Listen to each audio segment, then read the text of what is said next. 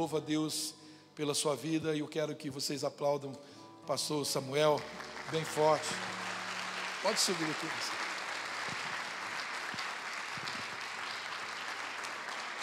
Glória a Deus. Aleluia.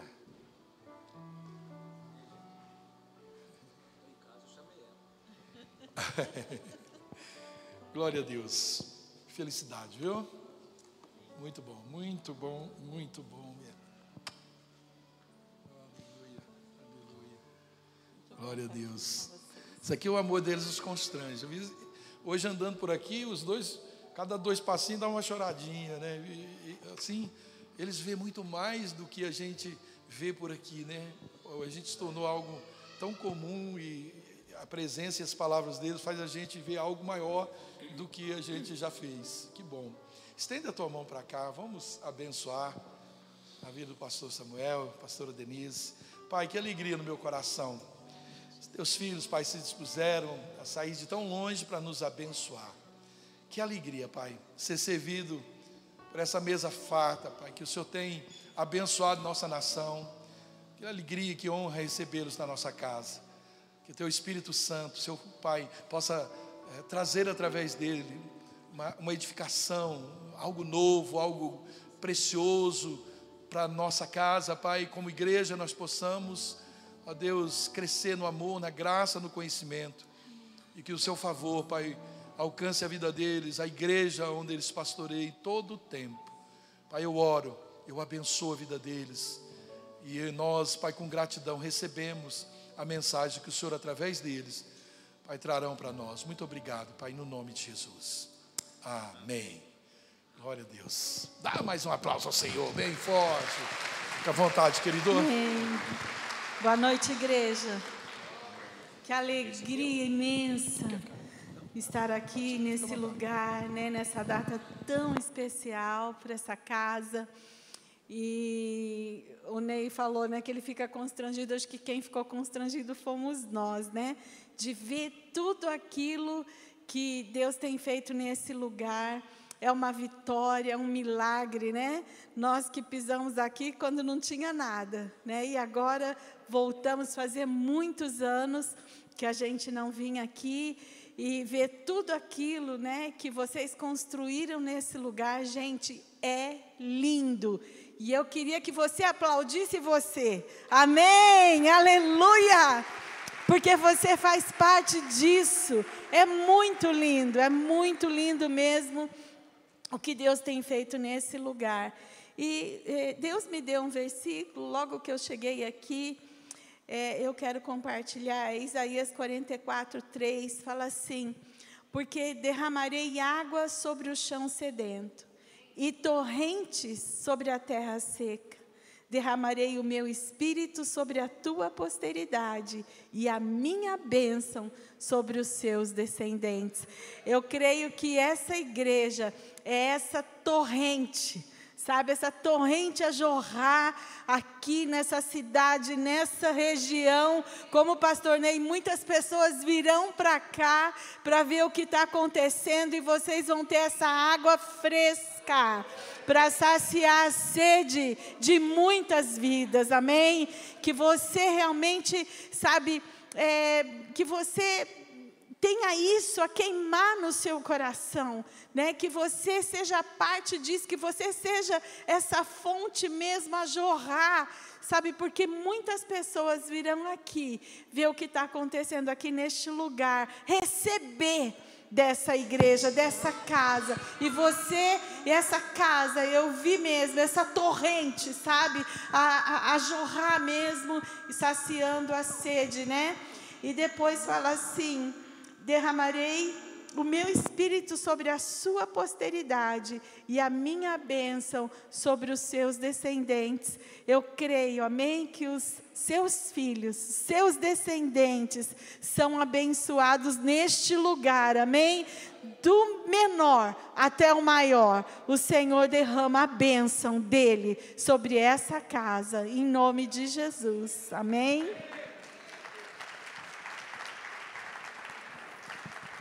Amém. Boa noite, queridos. Quem crê que Jesus está na casa nessa noite? A presença de Deus é real, não é, queridos? Olha, fui muito abençoado, viu, Jorge? Pela administração, equipe, Márcia, equipe de louvor, equipe de adoração, vocês são muito abençoadores.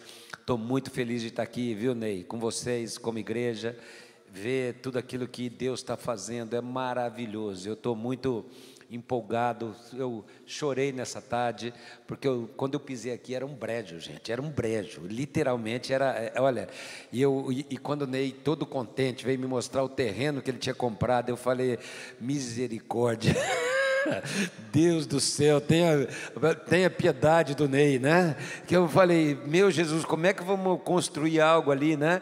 E olha, e quando eu cheguei aqui hoje e vi tudo isso, isso aqui é fruto da graça, da bênção de Deus, é ou não é, queridos? Que, que, que coisa maravilhosa, tudo aquilo que eu pude ver, sabe? E o, e o melhor é que a gente vê coisas de Deus fazendo muito mais, que esse aqui não é o final da história, é só o começo, né? E quando eu estou vendo ali, quem crê que Deus tem muito a fazer nesse lugar, amém? Então eu queria o seguinte: eu queria que você fosse acalorado nessa noite, tá bom? Porque eu venho do lugar quente. O Ney me perguntou, falou, tá frio aqui. Eu falei, eu estou tirando uma foto, eu moro no 13 terceiro andar. Eu falei, estou tirando uma foto sem camisa do apartamento que eu estou ontem, né? Olha aqui o sol que está aqui, né? Porque Araçatuba no verão faz 42, é normal, 40, 42 graus, né? Então, a hora que eu, que eu cheguei aqui, fui chegando na estrada, você vai colocando blusa, né? Vai colocando blusa. Eu, eu, eu sou sincero, né? O frio para mim, ele. ele não é fácil, né? Eu, aliás, o maior frio que eu passei na minha vida foi em Irati. Acho que é por isso que a gente ficou, ficou tanto tempo sem vir, viu, Ney? Porque eu nunca passei tanto frio aqui, gente. Eu nunca, nós viemos no encontro de casais. Eu, eu lembro que era um lugar de termo, é, então, Dorizon, exatamente.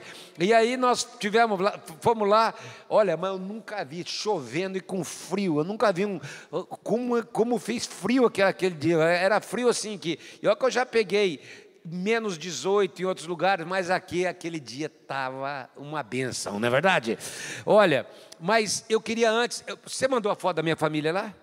Eu queria apresentar, mostrar para vocês a minha família. Olha lá, ó. aqui está, né? Essa aqui, a minha família lá. Ó. Nós temos três filhos, né? Aquela de azul que está logo atrás de mim, a Larissa, nossa filha mais velha, casada com Alessander, aquele de barba branca. Você sabe que quem tem filha aí que casou?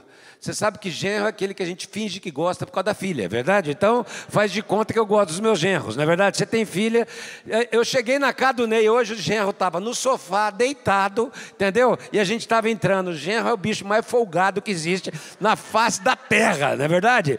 Ele come a sua picanha, toma o seu refrigerante, e torce para o São Paulo na casa de um, de um sou corintiano. Isso que é pior. Esse aqui é, esse aqui é, o seu também é a mesma coisa. É, é uma encrenca ambulante, não é verdade? Então, é, é, nada, eles são uma benção, os dois são pastores. Então, o Alessander e a Larissa, aquele, aquele que está do lado dele é o nosso neto mais velho, Eliseu. Ele tem 15 anos, já tem quase tem mais de 1,80m, já calça 44 com 15 anos, né? Então é impressionante. Aqui, ao lado, cadê a Raquel lá? Ao lado da, da mãe dela lá, aquela lá, nossa segunda neta mais velha, a Raquel, e os quatro, nós estamos enviando agora, nós estamos plantando uma igreja lá em Portugal, na cidade de Gaia, e, e o mês que vem nós estamos enviando eles para Portugal para implantar a casa do pai lá em Portugal, né? Então eles já estão, já está tudo certo, nós vamos fazer um culto de envio, estão indo os quatro. Ao lado lá, aquele aquele outro São Paulino, barbudo, preto lá, né? É o, é o Atos e a nossa filha Letícia. E aquele, e aquele que está no meu colo é o Miguelzinho, é o filho mais velho deles. A outra menina, um pouquinho mais velha também, tem três anos, faz três anos hoje. Hoje ela fez três anos, a Sarinha, que está no colo da Denise. E a mais novinha é a Elisa, filha do Lucas e da Letícia. O Lucas é o nosso filho mais novo, né? Da, da Lívia, desculpa, Letícia. Filha do Lucas, filha do Lucas e da Lívia, né? Eles, o, o Lucas ele é responsável na igreja, ele é pastor de adoração, mídia, ensino e agora vai assumir os jovens, né? O Atos é pastor de adolescentes, então nós temos toda a família aí servindo a Deus, os netos, meu neto é líder de célula, agora está indo para Portugal, multiplicando. Eu creio que essa é a bênção geracional que foi declarado hoje, é a bênção, Deus tem bênção para gerações. Você crê nisso, queridos? Os nossos filhos serão melhores que a gente, eles vão mais longe em nome de Jesus, né? E eu sempre digo para vocês, filhos de pastores, eu vou falar para você e para sua irmã, nós não somos, nós, filho de pastor não é chamado apenas para ser um bom crente, é chamado, tem um toque, um chamado de Deus e eu abençoo sua vida, porque eu te conheci com 10 anos. E eu quero declarar sobre vocês dois, cadê a Melissa? Que Deus tem muito para vir de vocês, viu?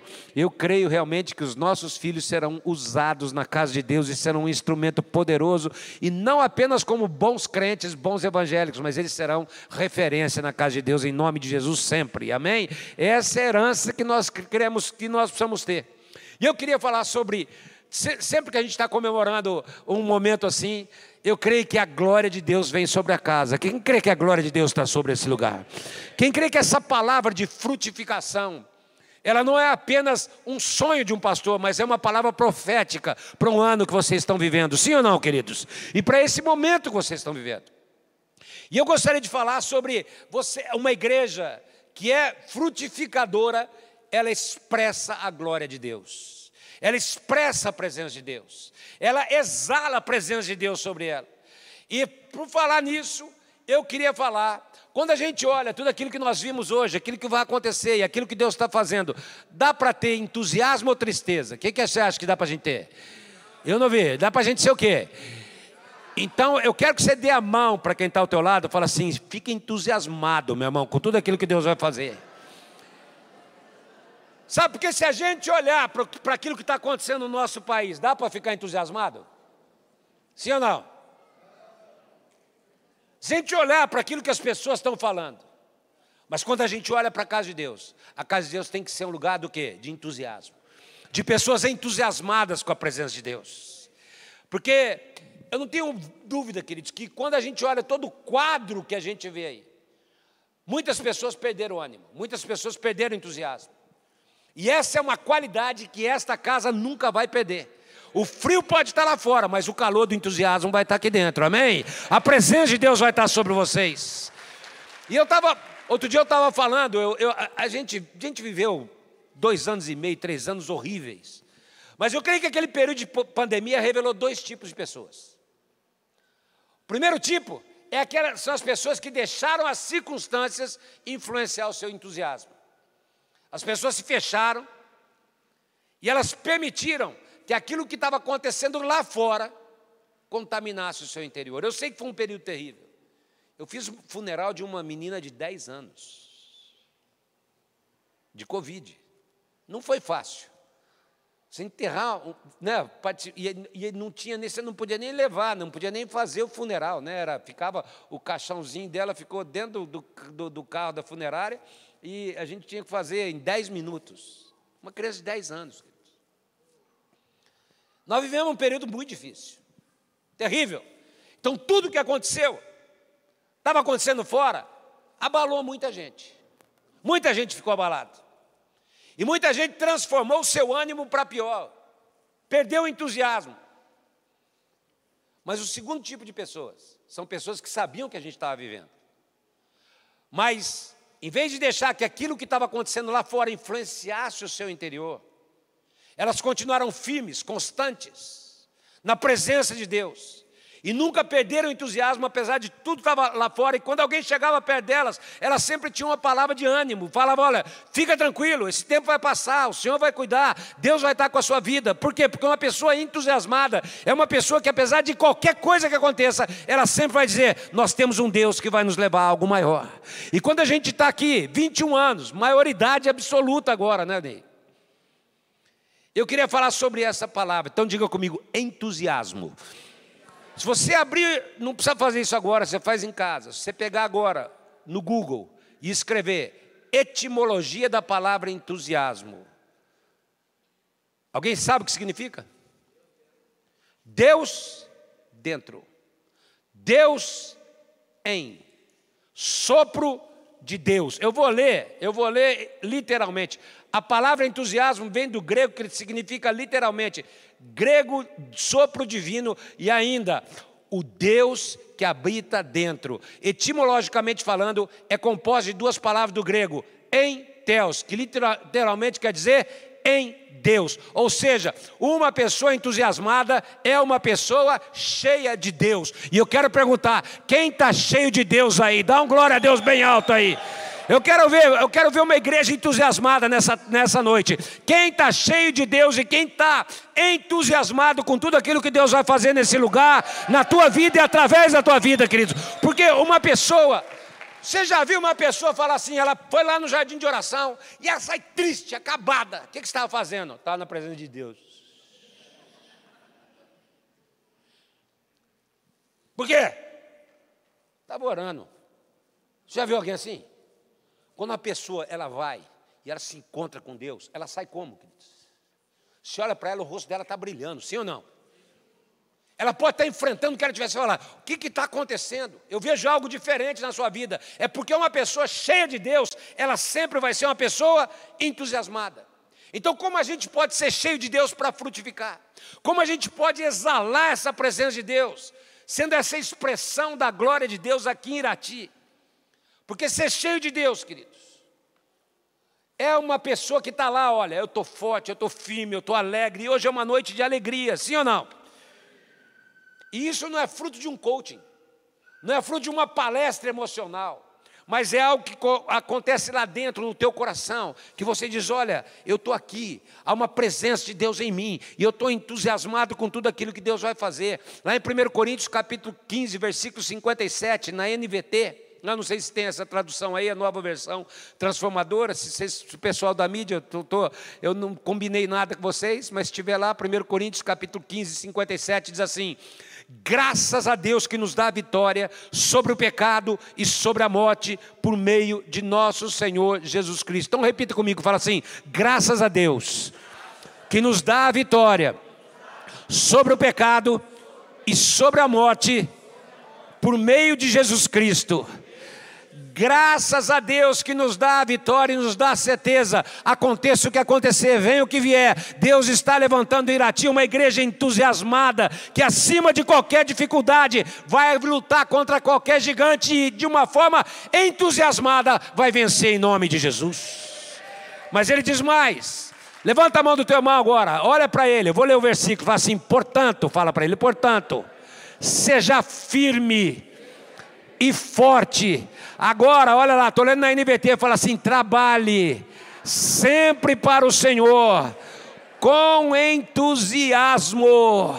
Quem crê que Deus está levantando uma igreja que vai trabalhar todos os dias com entusiasmo, cheias de Deus, alegres pela presença de Deus, felizes porque Deus está fazendo. E quando alguém falar assim, você precisa frutificar, em vez de falar, é, que é mais uma coisa de pastor, você vai falar, não, chegou a hora de vidas serem salvas, Deus usar minha vida, Deus vai encontrar pessoas entusiasmadas nesse lugar, sim ou não, queridos? Olha, eu vou ler de novo, portanto, meus amados irmãos, sejam fortes e firmes, trabalhem, trabalhem sempre para o Senhor com entusiasmo. E aí ele diz por quê? Porque vocês sabem que nada do que fazem para o Senhor é inútil. Trabalhem sempre com. Estou gostando de ver o entusiasmo, pastor. Vou repetir. Trabalhem sempre para o Senhor com. Oh, melhorou de novo. Trabalhem sempre para o Senhor com. Guarda isso, queridos. O Senhor está procurando pessoas assim, cheias da sua presença. Sabe o que ele está dizendo? Olha como ele começa a dizer, que o Senhor nos faz vencer o pecado e a morte. Através de Jesus em você, através da presença de Deus na tua vida. O pecado, a adultério, a pornografia, qualquer imoralidade, a tristeza, o ódio, o rancor, sentimentos errados, aquilo que qualquer coisa de ruim que vem de, do inferno não pode mais te dominar, porque quando Jesus entra na vida de uma pessoa, e quem tem Jesus aí, queridos? Quem tem Jesus? Quando Jesus entra numa casa, ele arranca o domínio do pecado, arranca o domínio das trevas, e aí você pode dizer: graças a Deus, graças a Deus, graças a Deus, que nos dá a vitória através de Jesus Cristo sobre o pecado hoje, mas sobre a morte eterna. Eu celebro hoje porque eu venço o pecado hoje, mas eu também celebro porque a morte também está vencida, porque Deus habita no meu coração. Então ele diz: sejam entusiasmados. Porque você tem vitória hoje e tem vitória sempre. Tem vitória para todos sempre. Na vitória sobre o pecado e sobre a morte. E se é assim, trabalhe para o Senhor com entusiasmo. Sabe o que ele está dizendo, queridos? Coloca a mão no teu coração, diga assim comigo: não é o que eu faço, é para quem eu faço. Fica a mão no teu coração, sabe que dizendo? Trabalhe para o Senhor, cultue o Senhor, Cante para o Senhor, adore o Senhor, viva para o Senhor, limpe o chão para o Senhor, chega mais cedo para o Senhor, vai lá na rua nesse frio, dá risada, fala buzina aí, se você está feliz para o Senhor, façam tudo com entusiasmo, por quê? Porque aquele que te deu vitória sobre a morte, sobre o pecado, vive no teu coração e uma pessoa cheia de entelos é uma pessoa entusiasmada, é uma pessoa cheia de Deus. Vou contar uma coisa para vocês, pastores. Eu vim no encontro de casais aqui, né, Jorge? E esse ano nós fizemos 41 anos de casados, a Denise. Você viu a nossa família ali. E já que eu falei de pandemia, aconteceu uma coisa na pandemia, espontânea em mim. 41 de casado. Comecei a fazer todo dia café da manhã para Denise. Mas não é um café qualquer. É frutinha todo dia é queijo frito na chapa, é ovo mexido. Todo dia, sem exceção, todo dia, não um dia não, é todo dia. E agora o ovo mexido é aquele ovo mexido assim, com requeijão, cremosinho, entendeu? Não é um ovo mexido assim que você só mexe, não é verdade? É mamãozinho todo dia. E ela enrola na cama, a hora que ela vem já está tudo pronto. E se chegar um dia não tiver, ela reclama, e aí? Meu café, não é verdade? E uma outra coisa que eu comecei a fazer, Ney, foi lavar a louça espontaneamente. Eu nunca lavava a louça. Agora, presta atenção. Quem é, marido, quem é casado aí? Quem é casado aí? Você já lavou louça para tua esposa? Eu não sei se acontece com você, mas em casa, quando eu começo a lavar, parece multiplicação de pão. Eu tenho certeza que aquela travessa não estava naquele almoço. Eu só vejo um braço vindo por trás de mim jogando a coisa assim, ó. Aí ela resolve tirar as coisas da geladeira, limpar todas as travessas. É impressionante como aparece louça, é multiplicação de pão. É, não, mas multiplica. Não tem multiplicação de louça, marido? Sim ou não? Você já lavou? Eu não sei aqui em Irati se as esposas só, só deixam o que foi para a mesa, mas eu lavo o triplo do que foi para a mesa. Começa a puxar do armário, é isso aí, é assim que funciona, não é? É impressionante. Eu falo, não estava ali. Agora tem um negócio que, que é ruim para caramba. É quando. Outro dia ela fez uma sopa de mandioca e grudou aquele troço tudo no fundo da panela. É uma benção limpar aquilo, é ou não é, queridos? Pensa um trem ruim. Mas deixa eu contar um segredo. Eu não gosto de fazer aquilo. Mas não é o que eu faço, é para quem eu faço. E eu não faço porque eu gosto, eu faço porque eu faço para ela. Quando você chega ali, uma hora antes, para ficar no estacionamento, pode estar frio, pode estar chovendo, e nem sempre é gostoso, mas não é o que você faz, é para quem você faz. Quando você está sorrindo para um visitante lá na entrada, crendo em frutificação, não é o que você faz, é para quem você faz. Porque eu posso não gostar de lavar aquela panela, mas eu não faço para mim, eu faço para ela. E porque eu amo a vida dela, eu faço com amor e com entusiasmo. E pode perguntar, e é todo dia. Então, cada vez que você entrar nesse lugar, seja para varrer o chão, seja para cuidar do estacionamento, seja para cuidar do som, da mídia, porque quem sofre é o pessoal da mídia, eles não podem errar. Um erro deles, todo mundo olha para eles. É assim ou não é? Ó, põe o vídeo aí. Não põe, todo mundo olha para trás. Ninguém olha para frente. Só que todo mundo esquece que eles chegaram mais cedo, vão sair mais tarde. Um músico tem que arrumar. E tem crente chato. Tem ou não tem, queridos? O cara fala, estaciona ali. Ele vai e põe, está sol, ele vai pôr embaixo da árvore. Ele chegou atrasado. Não pode colocar ali e ele ainda discute com quem está cuidando, dizendo: Eu vou colocar ali quero ver quem fala tirar. Mas não é o que você faz, é para quem você faz. Tem gente que esquece que tem gente cuidando das crianças com amor, voluntário. e acha que a pessoa é empregada dele. Eu sei que aqui não acontece isso. Mas tem gente que reclama lá. Você dá todo o apoio. Uma pessoa fala. E eu quero dizer uma coisa: pode ter coisas que você não gosta de fazer, mas não é o que você faz, é para quem você faz. Por isso, nessa noite, eu queria dizer: faça com entusiasmo, cheio de Deus, porque não tem a ver com aquilo que você faz, tem a ver para quem você faz. E é por isso que eu creio que essa casa vai crescer muito, porque quando você está fazendo algo para Jesus, aquele que te amou como ninguém, aquele que te perdoou, aquele que transformou a tua casa, a tua família, aquele que abençoou a tua vida, você pode transformar algo simples, como ser voluntário aqui nessa casa. Receber um visitante com um sorriso, é ano, de, de, de, é ano que as pessoas dizem, olha, vai frutificar, vai acontecer, sabe? Você está fazendo algo para Deus, sabe, onde for, no trabalho social. Gente, nós temos um trabalho social, o pessoal vai para receber pessoas de outras cidades, nós chamamos de café com pão. Quem vai na igreja preparar o café, o povo chega quatro e meia da manhã, todo dia, gente. Eu tenho hora que eu falo assim, tem coisa que eu, a gente tem que tirar o chapéu para os voluntários na igreja, queridos. A gente precisa entender, mas por que, que você faz? É gostoso acordar todo dia de madrugada? É gostoso sentir frio, tomar chuva? Não, mas não é o que eu faço, é para quem eu faço, isso é para Ele.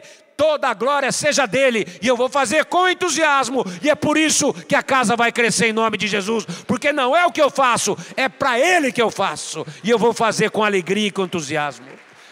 Você pode levantar suas mãos, que a tua motivação ao comemorar esses 21 anos seja sempre dizer a cada dia que tiver uma reunião nesse lugar, eu saí de casa por causa dele, eu estou aqui para cultuar ele, porque ele me deu vitória sobre a morte, sobre o pecado, abençoou minha casa, minha família, por isso eu vou permanecer firme, inabalável, sempre abundante na obra do Senhor, fazendo com entusiasmo, porque tudo que eu faço não é para mim, é para ele, dele, por ele, para ele, sejam todas as coisas, a ele seja a glória, em nome de Jesus.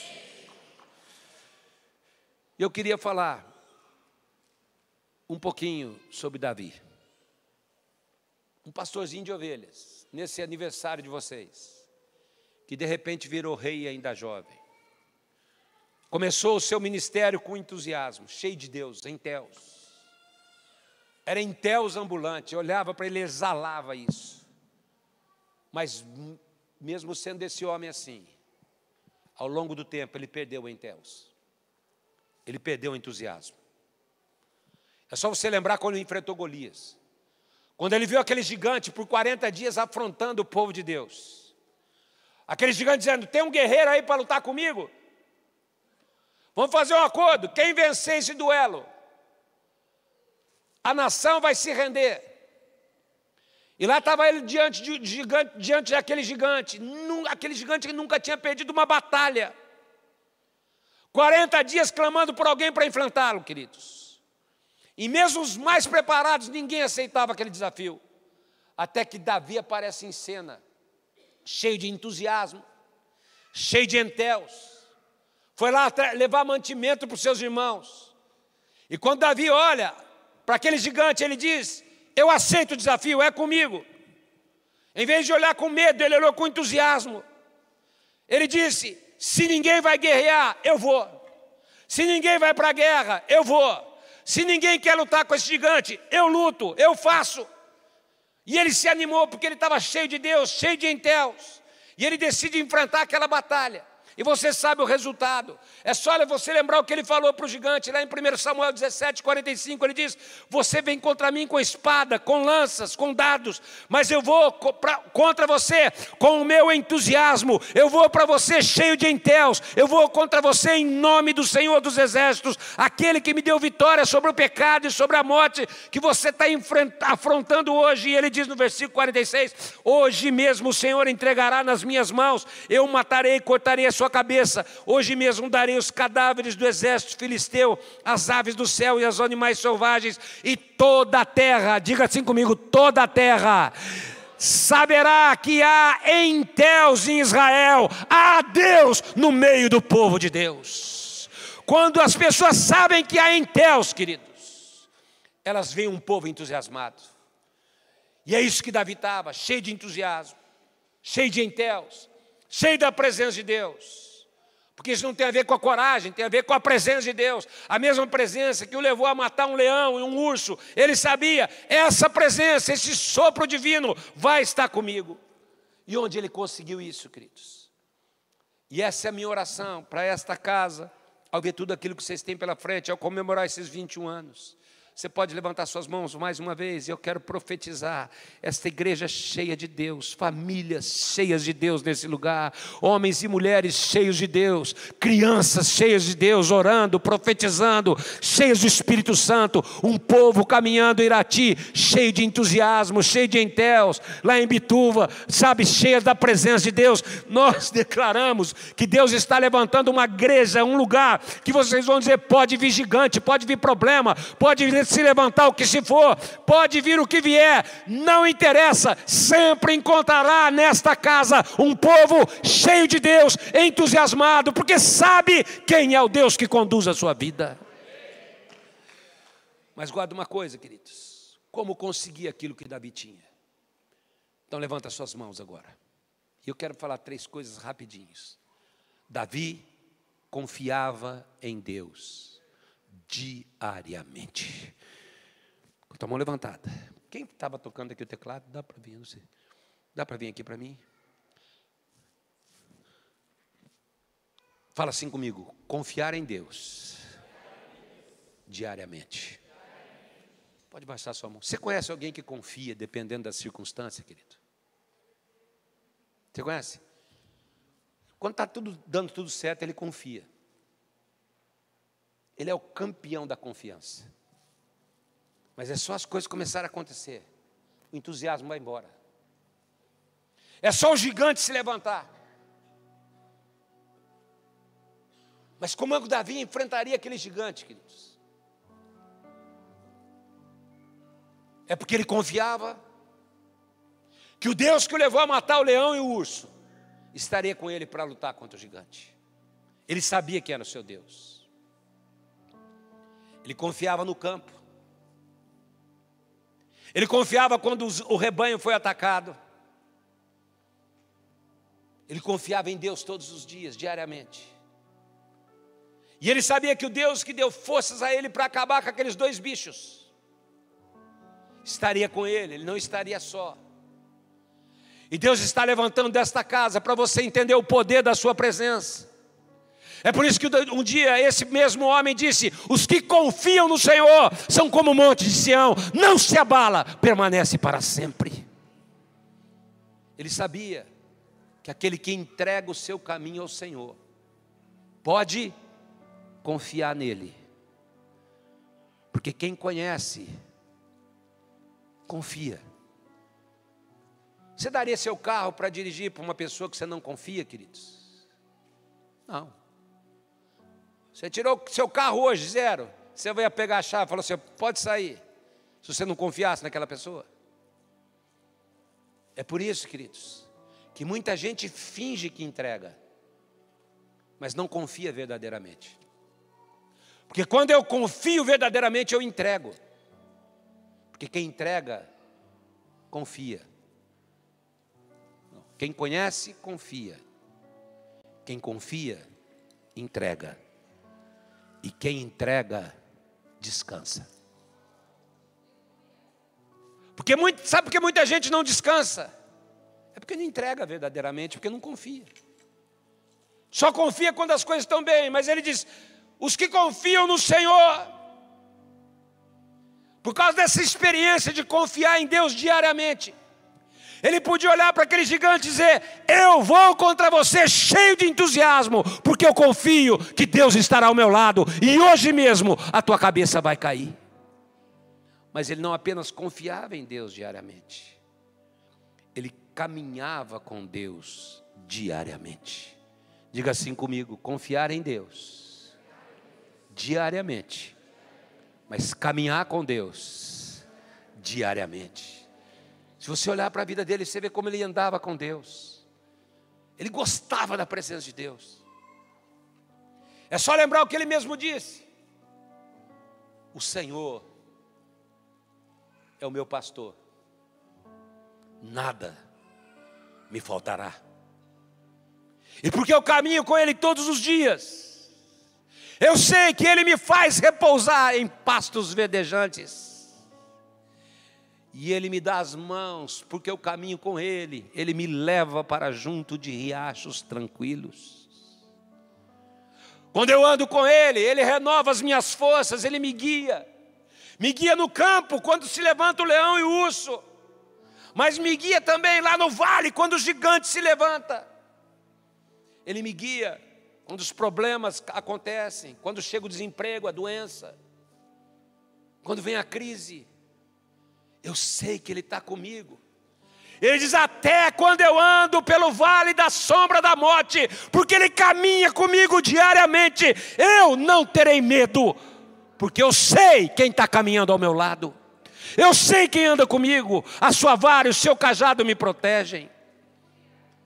E porque eu ando com Ele diariamente, Ele prepara um banquete para mim na presença dos meus inimigos, unge a minha cabeça com óleo, o meu cálice transborda. Mas porque Ele tem essa certeza, Ele caminhava com Deus diariamente, Ele diz: certamente que a bondade e a misericórdia me seguirão, andarão comigo, porque eu ando com Ele diariamente todos os dias da minha vida, e eu viverei na casa do Senhor para todo sempre.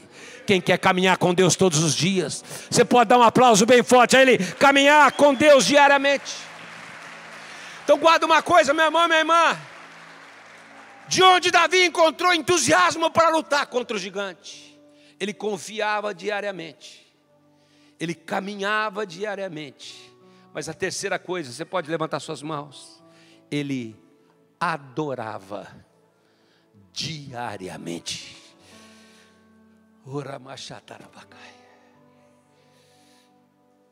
É só você olhar para a vida dele, queridos. Não há maior adorador na Bíblia do que Davi. Lembra quando ele trouxe a arca de volta para Jerusalém? Ele não via a hora da presença de Deus estar ali. De repente ele foi se despindo, ele pulava, ele dançava, ele saltava diante de Deus. E a sua esposa, Mical, começou a criticar. Onde já se viu? Que papel de ridículo. Mas ele não conseguia se conter. Eu quero declarar nesta casa: pessoas não vão conseguir se conter, porque Deus está levantando adoradores que adoram ao Pai em espírito e em verdade e dizem: Senhor, é para ti que eu faço. Eu não estou nem aí com o que está acontecendo. Davi era um adorador radical, e eu creio que o Senhor está levantando adoradores radicais nessa casa, daqueles que não se continham mesmo.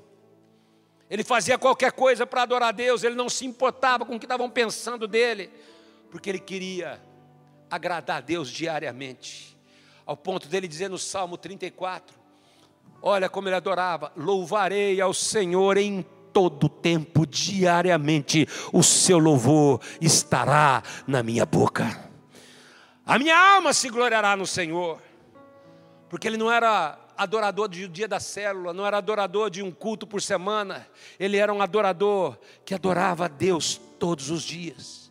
Por isso ele era cheio de entusiasmo, cheio da presença de Deus, porque ele não era um adorador escondido, não era adorador de canções, não era daquele que chegava só na hora do culto para ouvir a palavra, se, vinha na, se veio na sexta-feira, não veio no domingo. Se veio no sábado, já fez a obrigação. Não! Ele falava: Eu quero estar na tua presença, Senhor. Quão amáveis são os teus tabernáculos, Senhor dos exércitos. O padal encontrou casa, andorinha, ninho para si. Mas eu, como adorador, encontrei os teus altares, porque um dia na tua presença vale mais do que mil em qualquer outro lugar. Eu sei a quem eu adoro, eu sei a quem eu sirvo, eu sei o Deus que eu quero buscar todos os dias. Um dia na tua presença vale mais que mil. Você pode levantar suas mãos. Quem quer ser cheio de Deus?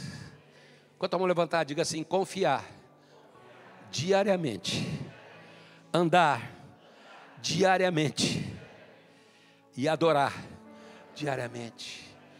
Quando você faz isso, queridos, seu entusiasmo não é roubado. Eu já fui visitar pessoas com câncer. A pessoa está lá morrendo mas ela te dá uma palavra de ânimo. Você, já, já, já, já você vai lá para abençoar e você sai abençoado. Está com um catéter ali, ó. Alimentação parenteral e a pessoa está forte. ela sabe, mas ela está olhando para Deus e ela está dizendo: Olha, eu estou vendo algo que vocês não estão vendo, Deus está comigo. Porque quando a gente entende o que é ser cheio de Deus, nós não estamos ligados às circunstâncias, nós estamos olhando para aquele que é o nosso Senhor. E quando eu olho para esta casa, em 21 anos, eu creio, esta casa será uma expressão da glória de Deus, porque Deus está levantando pessoas que confiam, que caminham e que adoram todos os dias ao Senhor. Mas guarda uma coisa, queridos. Coloca a mão no teu coração agora mais uma vez. Infelizmente, a história de Davi tem outro lado. No início, cheio de Deus, cheio de enteos. Mas com o tempo, ele perdeu o entusiasmo. E desses 21 anos, eu quero declarar em nome de Jesus que é algo que essa casa nunca vai perder: é o entusiasmo de estar na presença de Deus. Vai estar com a mão no teu coração, mas chegou uma hora na vida de Davi que aquele que matou Golias já não era mais o mesmo, já não existia mais. E como eu vejo pessoas, sabe, pastor Ney? Eu sei que não acontece aqui, mas por que eu estou pedindo para você colocar a mão? Porque diz que quando Moisés foi chamado, ele viu aquela sarça ardendo e aquele fogo que não se consumia, queridos. A Bíblia diz que ele ficou maravilhado. E guarda uma coisa: ver fogo no deserto. Você já assistiu um monte de filme que forma aqueles torrões assim, ó, e, e o fogo pega fogo. Ele já tinha visto isso acontecer um monte de vezes. Provavelmente ele já tinha visto sarça pegar fogo, mas o que deixou ele maravilhado é que aquele fogo não se apagava. E como eu vejo pessoas que casaram cheias de fogo, cheias de paixão, e vão perdendo esse fogo ao longo do tempo. Como tem pessoas apaixonadas por Jesus, e vai passando o tempo, o fogo vai passando, a pessoa vai diminuindo a chama. Mas eu creio que nesta noite, ao comemorar 21 anos, o Senhor está dizendo aqui, nesta casa, terão saças que não vão se apagar, não importa aquilo que aconteça, elas não vão perder o entusiasmo de estar na presença de Deus. E isso vai deixar as pessoas maravilhadas, queridos. Porque o que deixou Moisés maravilhado é porque o fogo não se consumia. O fogo permanecia aceso. Mas chegou um dia que Davi já não era mais o mesmo. E você conhece a passagem. Segundo Samuel capítulo 11, versículo 1 diz assim: Quanto tempo eu tenho nele?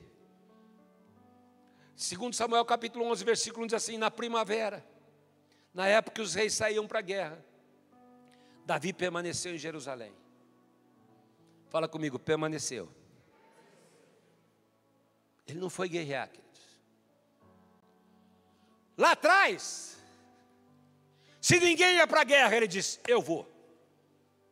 Mas agora, quando todos iam para a guerra, ele disse: Eu fico. Lá atrás, tem gigante, é comigo. Agora tem gigante é com os outros. Sabe o que é, pastor? Eu já estou aqui há 21 anos, tem quem faça. Eu não preciso mais pegar frio. Eu não preciso mais vir orar aqui. Deixa para os mais novos. Deixa para quem está chegando. Lá atrás era o guerreiro que lutava qualquer batalha. Mas passa o tempo, manda os outros para a batalha. Vai outros para a porta. Vai outros cuidar de criança. Vão outros chegar mais cedo. Eu já fiz muito. Eu já matei gigante. Eu já fiz demais. Mas eu quero dizer, queridos, eu creio que Deus está levantando uma igreja nesse lugar de pessoas que não vão perder o entusiasmo de forma alguma, porque são cheias da presença de Deus todos os dias. Porque não é o que eu faço, é para quem eu faço. Mas nesse momento Davi falou: olha, vão outros para a guerra. E uma tarde, versículo 2, ele levantou-se da cama, foi passear pelo terraço do palácio e viu uma mulher bonita tomando banho. Você sabe o que ele aconteceu? Eu não vou pregar sobre essa passagem, quero passar muito rápido. Ele estava onde não deveria estar, fazendo o que não deveria fazer, contemplando o que ele nunca deveria contemplar, porque ele parou de se relacionar com Deus diariamente. se esqueceu de onde ele teria se foi tirado. Tanto é que um dia ele foi confrontado pelo profeta. Ele diz: Davi, nunca se esqueça de onde Deus te tirou. Ele tirou lá você de trás das malhadas, cheirando ovelha, para te fazer rei. Igreja, alcance a ti. Nunca se esqueça de onde Deus te tirou um dia e o que Ele fez na tua casa e na tua família. Nunca se esqueça de onde Ele arrancou você. E se você está aqui hoje, é fruto da graça de Deus. Por isso, seja entusiasmado quando você está na presença de Deus. Não perca o entusiasmo de trabalhar para o Senhor. Não perca a força que nesses 21 anos Deus levante pessoas apaixonadas e completamente apaixonadas por Ele. Oh, Ramacaia. Mas Davi, naquele momento, tinha pedido.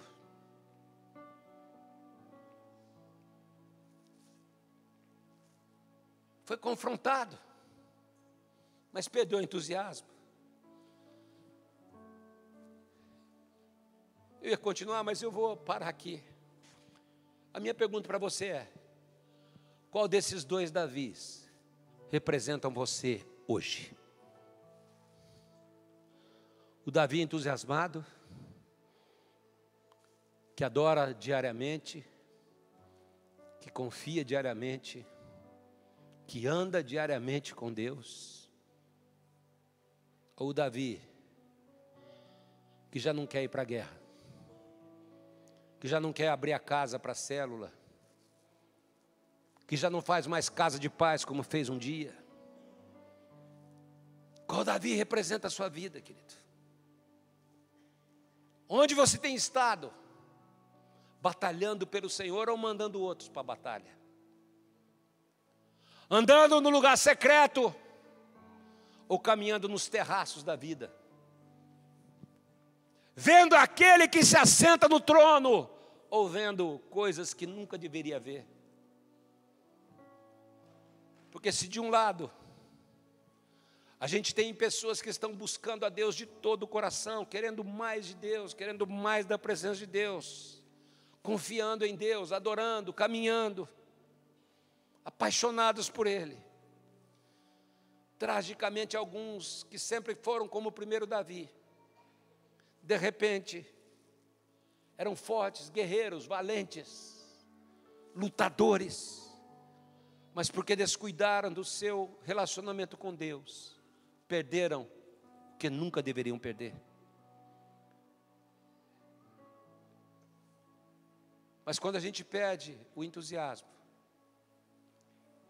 maus hábitos se estabelecem, coisas que não deveriam acontecer. Em vez da pessoa se encher de Deus, ela fica cheia de dúvida, medo, tristeza, se torna apática. Mas Davi, quando ele acordou para aquilo, ele levantou as suas mãos ao Senhor.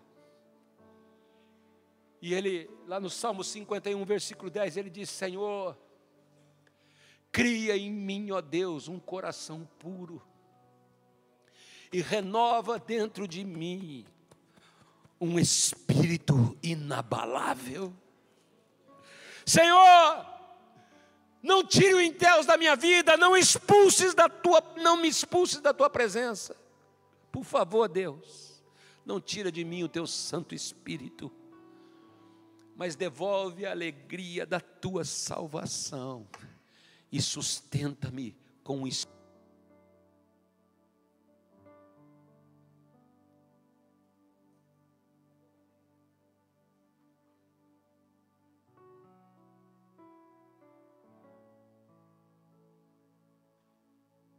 Alô?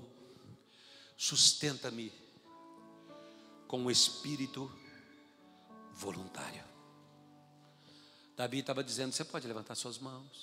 Davi estava dizendo: Senhor, traz de volta o meu entusiasmo, traz de volta o enteos, o poder da tua presença. Traz de volta a confiança, o caminhar contigo, andar contigo, adorar contigo.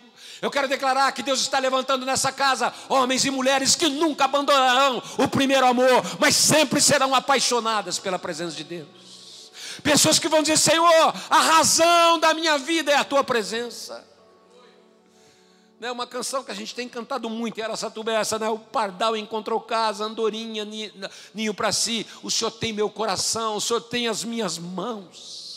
Quem quer entregar tudo nas mãos de Deus? Quem quer consagrar a sua vida? Eu creio que o Senhor está passeando sobre esta casa nessa noite, Pastor Ney, procurando pessoas, homens e mulheres, cheias da presença de Deus, que enfrentam qualquer gigante, que enfrentam qualquer situação, porque estão cheias de entusiasmo e cheias daquilo que o Senhor tem para a sua vida. Você pode ficar em pé.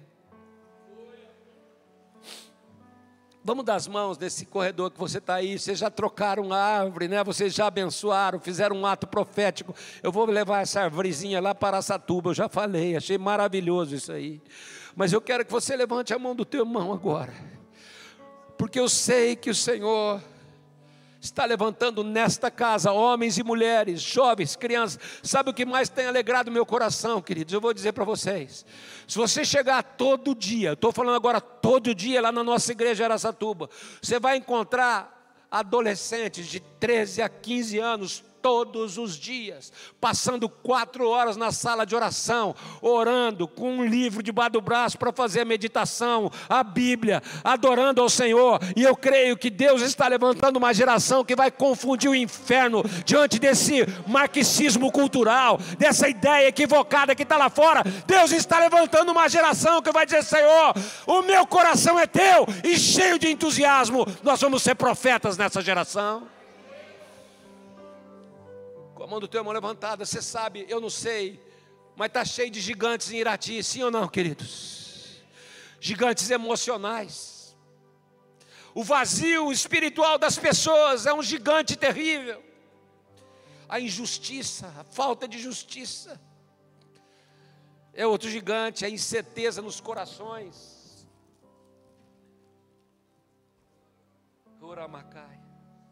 A individualidade o egoísmo, as drogas. Quantos gigantes têm desafiado a nossa frutificação? E como tem gente que não está nem aí para a batalha, como tem gente mandando outros para a batalha. Mas eu quero profetizar nesses 21 anos que chegou a hora, chegou a hora, chegou a hora de não ter apenas algumas pessoas entusiasmadas, mas chegou a hora de o povo todo, 100% desta casa, se levantar e dizer: Senhor, eu confio em Ti diariamente, eu caminho contigo diariamente, e eu estou aqui para te adorar diariamente, porque eu quero a Tua presença na minha vida. Quem crê que a sociedade irati vai mudar em nome de Jesus? Quem crê que esta casa vai ter uma frutificação que nunca experimentou, Deus já fez tanto, mas quando a gente olha para frente, Deus tem algo muito maior. Quem crê que isso vai acontecer, queridos? Então levanta a mão do teu mão. Agora olha para os dois lados. Eu não sei o que vocês vão cantar, mas você vai olhar para os dois lados. Você vai falar assim: você vai orar por mim agora. Fala, pela presença de Deus na minha vida. Fala, então faça favor. Fala para o teu irmão: faça favor. Ora direito. Porque tem gente que você pede para ele orar para ele e fala assim, não, já fala, você vai orar por mim, fala de novo, você vai orar por mim. Então faça o favor de orar direito agora. Enquanto eles cantam, levanta a sua voz agora e começa a declarar a bênção de Deus sobre a sua vida e sobre esta casa. Levanta a sua voz, pastora Denise. Ora machatarabacai. Queira barabacai. Isso, levanta a sua voz agora e começa a declarar: Esta casa é uma casa abençoada. Oh! Em qualquer outro lugar. Uma casa que sabe qual é o lugar. Sim, Senhor. Abençoamos essa casa, Senhor. Abençoamos cada irmão, cada irmã, cada criança, cada adulto, oh, cada idoso. Oh, Senhor, em nome de Jesus, declaramos, Senhor, que o fogo da tua presença não vai se apagar, Senhor, mas declaramos que essa chama vai se intensificar a cada dia, Senhor, a cada manhã, Senhor. Declaramos o fogo da tua presença, Senhor. Abençoamos do menor até o maior, Senhor. Oh, em nome de Jesus, declaramos uma igreja incendiada presença, Senhor. Oh, que cada coração possa ser incendiado pelo teu Santo Espírito, Abençoamos, Senhor, em nome de Jesus, em nome de Jesus. Oh, intensifica Intensifica, Senhor. Intensifica a sua chama. Intensifica, Senhor, a cada dia, a cada dia. Oh, aleluia, aleluia. Em nome de Jesus, em nome de Jesus.